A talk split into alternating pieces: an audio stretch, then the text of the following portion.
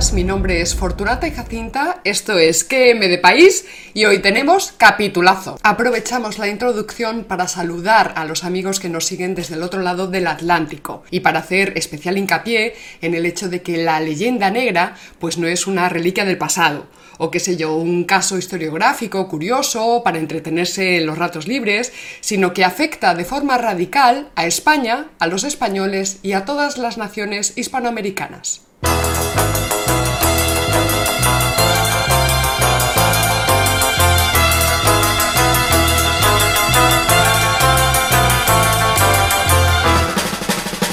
Y esto es así porque la propaganda antiespañola es al mismo tiempo una propaganda anticatólica. Y aquí tenemos otra vez que insistir en el hecho de que no es lo mismo la tradición católica, por ejemplo, como factor social, que la fe católica como conjunto de dogmas y creencias. Más nos vale empezar a reconocer que esta confrontación dialéctica entre religiones, esto es protestantismo versus catolicismo, es al mismo tiempo una lucha dialéctica entre imperios y que la batalla se está decantando en las últimas décadas a favor de las naciones protestantes, con la connivencia lamentable de nuestros gobiernos, de nuestros medios de comunicación y de nuestros intelectuales. Clama al cielo la fuerte campaña de censura que desde Ronald Reagan están llevando a cabo los Estados Unidos en contra de los hitos fundacionales de la hispanidad. Y sin embargo, pues nuestros gobiernos observan la situación impávidos, como si estas políticas de desprestigio de la tradición hispánica no reportaran inmensos beneficios geopolíticos y económicos al imperialismo estadounidense. Y tanto es así que la llamada Iglesia de Roma pues lleva décadas protestantizándose, protestantizándose. Pero vamos al lío que se nos va el santo al cielo. El núcleo duro de la leyenda negra, esto es, el vínculo religioso entre España y el anticristo, se genera con el protestantismo alemán.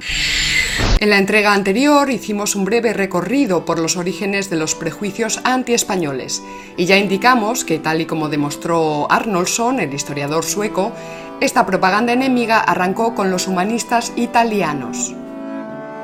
Ustedes recordarán que por un lado despreciaban la moral corrompida y la sangre impura de los españoles por eso de haber convivido durante tanto tiempo entre moros y judíos y por haber sido tan tolerantes con ellos. A ver que yo me entere entonces, ¿tolerantes o intolerantes? ¿Tolerantes o intolerantes? ¿Tolerantes o intolerantes? Por otro lado, los humanistas italianos encontraban en el pasado visigodo peninsular la causa de nuestro proverbial atraso ya hay que tener narices para afirmar que España, la potencia económica y política del momento, no tuvo nada que ver con eso que llamamos renacimiento. Que esto lo sostuvieran los humanistas italianos, pues tiene un pase. Que lo repitan como loros hoy día historiadores españoles, pues no tiene perdón de Dios. Cobardes, gallinas, encogíos.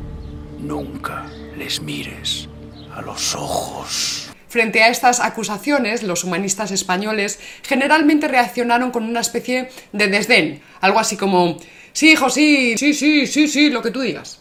Hasta que avanzado el siglo XVI, algunos empezaron a tomarse la cosa más en serio.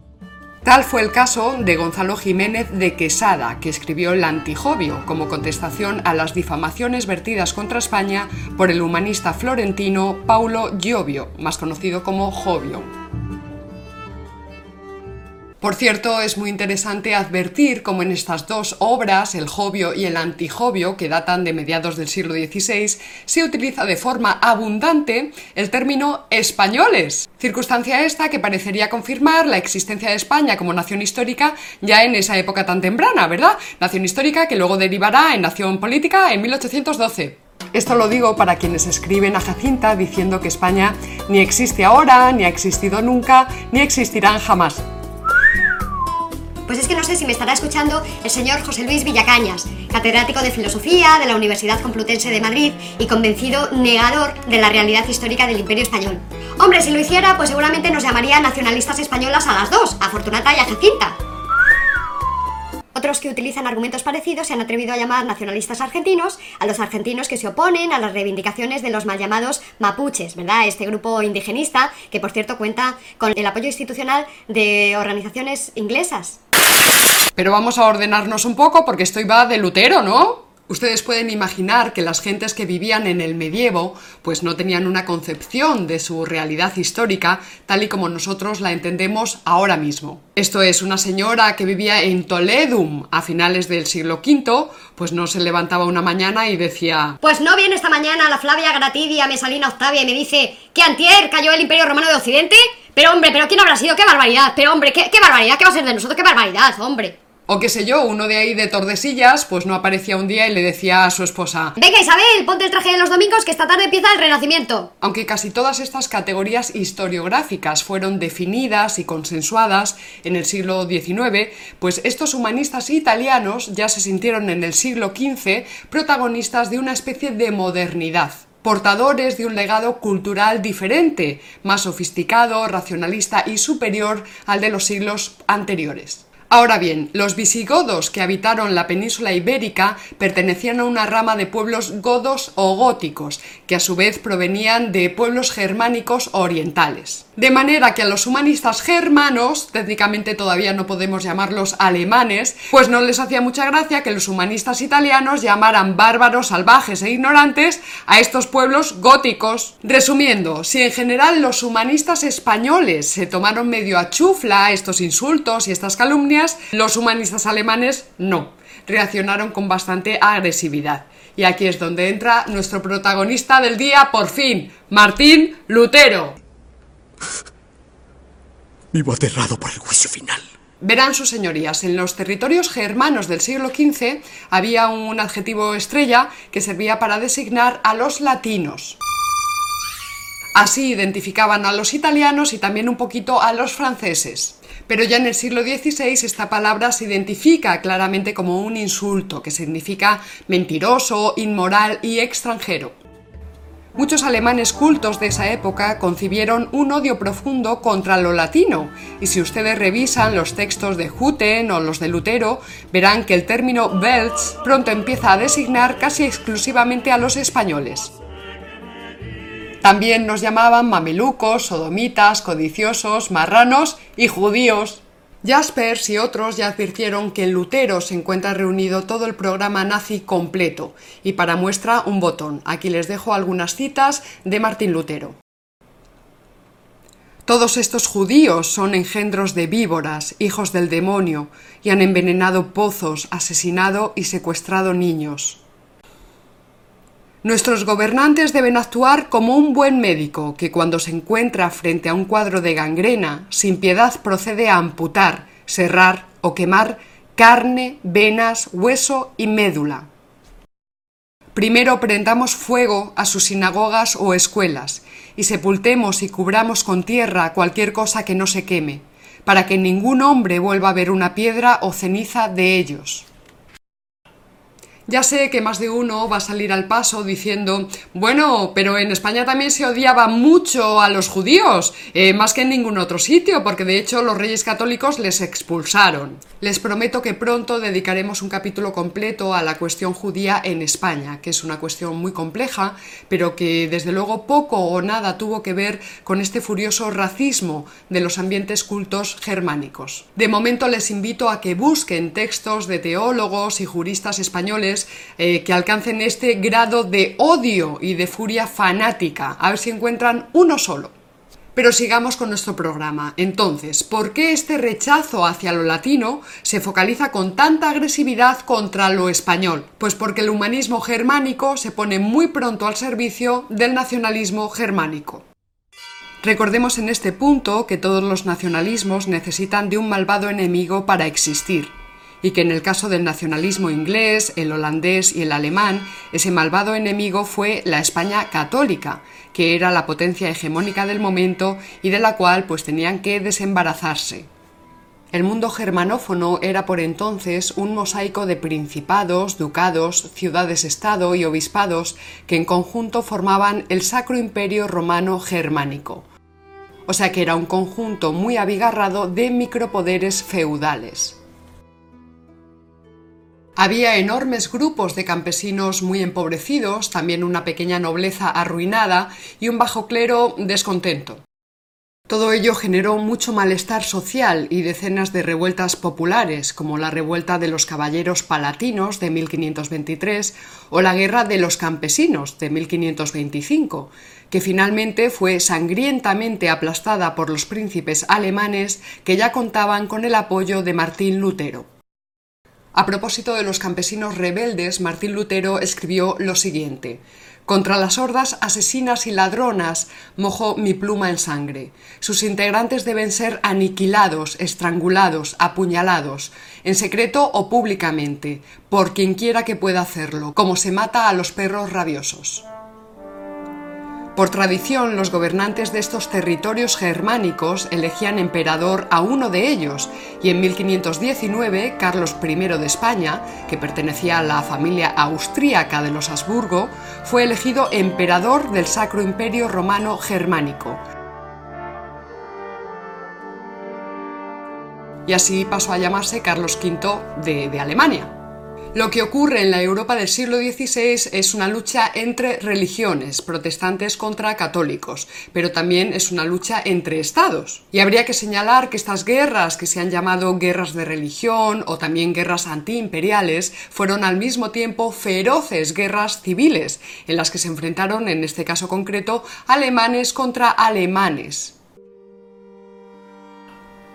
Ya sabemos que Carlos V trató de llevar a la práctica la idea humanista de un imperio europeo bajo la forma de la Universitas Cristiana, esto es la creación de una especie de prematura Unión Europea reunida bajo un proyecto político, económico y administrativo común una Europa plurinacional y ligada espiritualmente a través del cristianismo, que como todos ustedes saben, tiene un planteamiento universalista de la religión. Recordemos que católico significa universal y recordemos también el peligro acuciante que en ese momento representaba la amenaza turca y lo interesante que era pues esta idea de una Europa unida para protegerse. Entonces cabe preguntarse, ¿qué hizo saltar las alarmas de los príncipes del Sacro Imperio Romano Germánico? Pues verán, estos príncipes alemanes descubren muy pronto que este jovencísimo Carlos V pues no está conforme con ser una figura decorativa y que está dispuesto a gobernar. Su herencia española le ofrecía el mejor ejército de Europa, Asimismo, disponía de enormes riquezas y de un poderoso armazón teórico elaborado por humanistas españoles como Pedro Ruiz de la Mota, Hugo de Moncada o Alfonso de Valdés. En definitiva, Carlos traía ideas nuevas, estaba decidido a romper las viejas estructuras feudales y a establecer leyes comunes, tal y como hizo Roma. Porque precisamente la defensa de la ley es la esencia de todo imperio. Saben ustedes este fenómeno que mm, ha marcado el rumbo de la historia mundial y sin embargo pues se le tiene mucho odio y está muy mal estudiado. Pero resulta que el imperio que no acomete esa labor, es decir, la defensa de la ley, pues no perdura. Aquí sostenemos, de hecho, Fortunata y Jacinta, que lo que posibilitó en España una reacción moderada y prudente y ponderativa, ¿verdad?, frente al fenómeno de la brujería, saben ustedes esto que alcanzó cotas de psicosis ahí en otros territorios europeos, pues fue precisamente el racionalismo de Estado de una España imperial fuertemente institucionalizada y burocratizada, con una larga tradición escolástica en el cultivo teórico y práctico del derecho, y por eso mismo ya muy capacitada para distinguir entre fe y razón, y sobre todo muy empeñada en la defensa de la ley.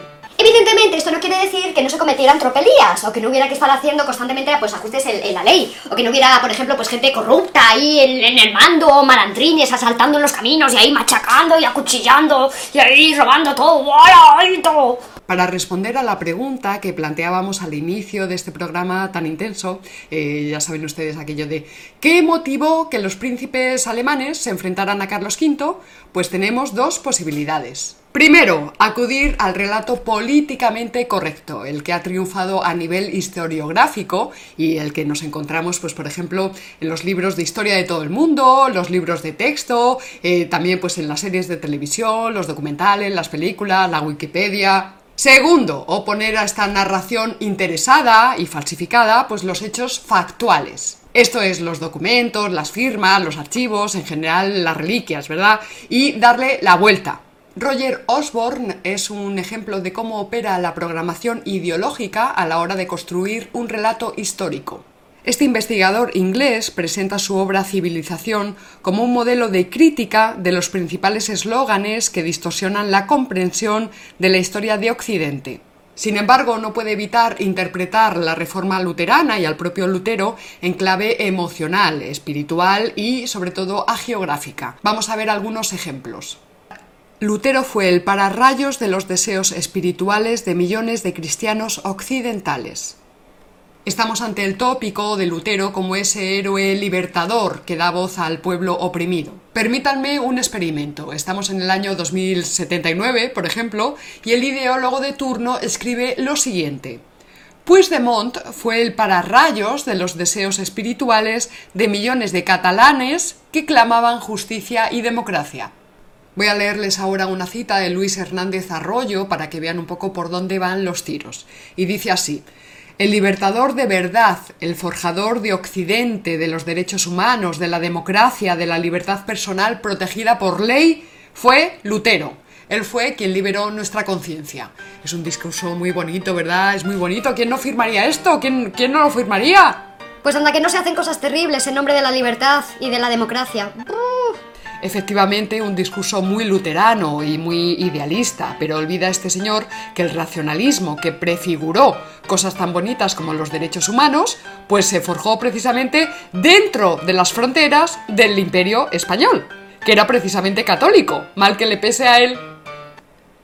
Si la reforma nos enseña algo, es que los humanos viven por sus necesidades emocionales, no por su coherencia racional se preguntaban ustedes de dónde venía eso de que el sentimiento da derecho, ¿verdad? Tan en boga hoy día.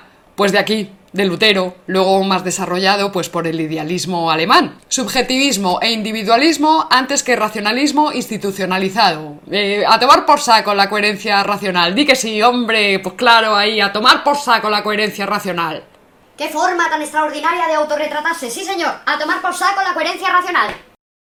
Hay que recordar aquí, y hay que decirlo muy alto y repetirlo hasta la extenuación, que fue en la emocional e irracionalizada Alemania de Lutero donde se produjeron las más histéricas persecuciones y matanzas de brujas y brujos. A pocos les interesa que se diga que la racionalista Inquisición española no creía en las brujas y que consideró este fenómeno como un engaño, una superstición y un producto de la psicosis colectiva psicosis que arrasó en otras partes de Europa y que gracias al empeño racionalista y desmitificador de la Inquisición española no afincó en España. Yo sé que a muchos les explota la cabeza cuando se dicen estas cosas, pero verán, es que está ya confirmado. Ahí les dejo un mapita, en inglés además, para que no haya sospechas.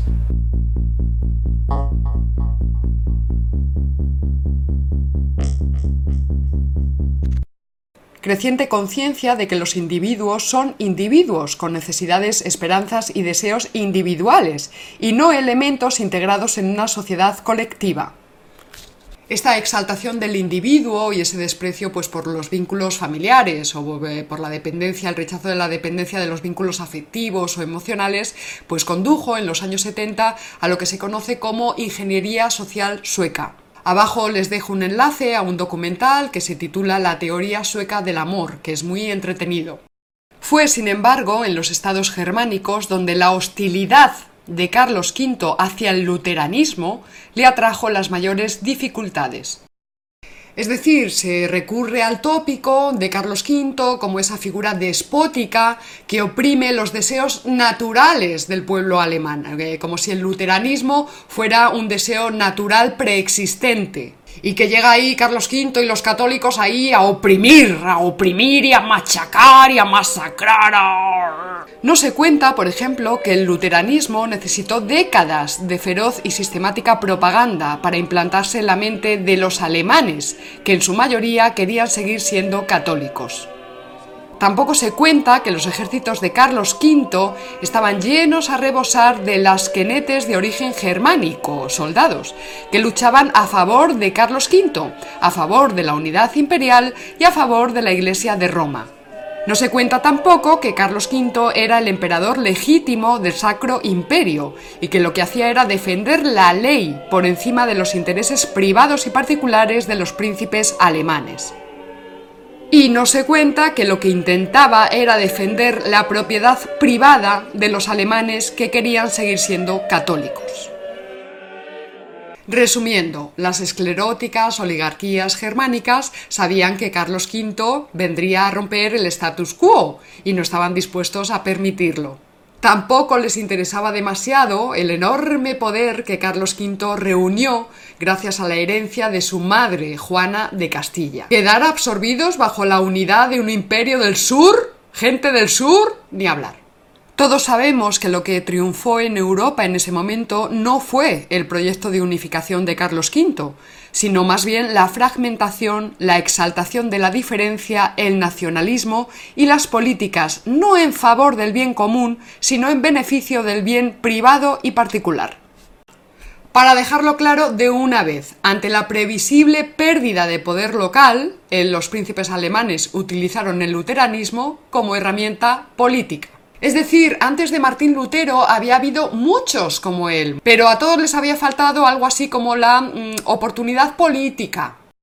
El protestantismo supuso la nacionalización de la religión, es decir, las distintas iglesias reformadas pasaban a ser ahora propiedad de tal pueblo, de tal rey o de tal territorio y supuso también una extraordinaria ventaja económica, dado que las nuevas leyes autorizaban a los príncipes alemanes a expropiar los bienes de la Iglesia católica y a confiscar las propiedades de los católicos que no aceptaran las conversiones forzosas. Han oído ustedes bien, la nobleza protestante se hizo inmensamente rica gracias a la ruptura con Roma y sí impuso las conversiones forzosas. Ahí tienen la tan cacareada tolerancia religiosa protestante. Gracias a esta declaración que ven impresa en pantalla eh, y que significa algo así como según quien gobierne será la religión, cuando un príncipe alemán se convertía al luteranismo, obligaba a todos sus súbditos a hacer lo mismo. Las durísimas leyes de discriminación religiosa contra los católicos estuvieron vigentes hasta hace muy poco tiempo, y baste recordar la Kulturkampf de Bismarck. Durante varios siglos se dictaron terribles leyes de segregación religiosa en los territorios protestantes, leyes que limitaban la transmisión de propiedad de los católicos y su acceso a la función pública, al ejército y a la educación superior. Ven ustedes cómo poco a poco se puede dar la vuelta a este relato ganador eh, y cómo ahora podemos entender que cuando Carlos V condena la reforma, lo que está haciendo es condenar el derecho de estos príncipes a imponer su criterio y a robar a los católicos adelantándonos a algunas suspicacias que seguro que están surgiendo y para ir cerrando el programa. No, no creemos en una España eterna y sagrada. Sí, creemos que hay que ajustar su historia a sus quicios y no a los desquicios de la leyenda negra. No, no creemos que la acción del imperio español fuera angelical en todas sus facetas. Sí, habría muchas cosas que podríamos echarle en cara a Carlos V. No, Felipe II tenía sus cosas, pero no era el anticristo.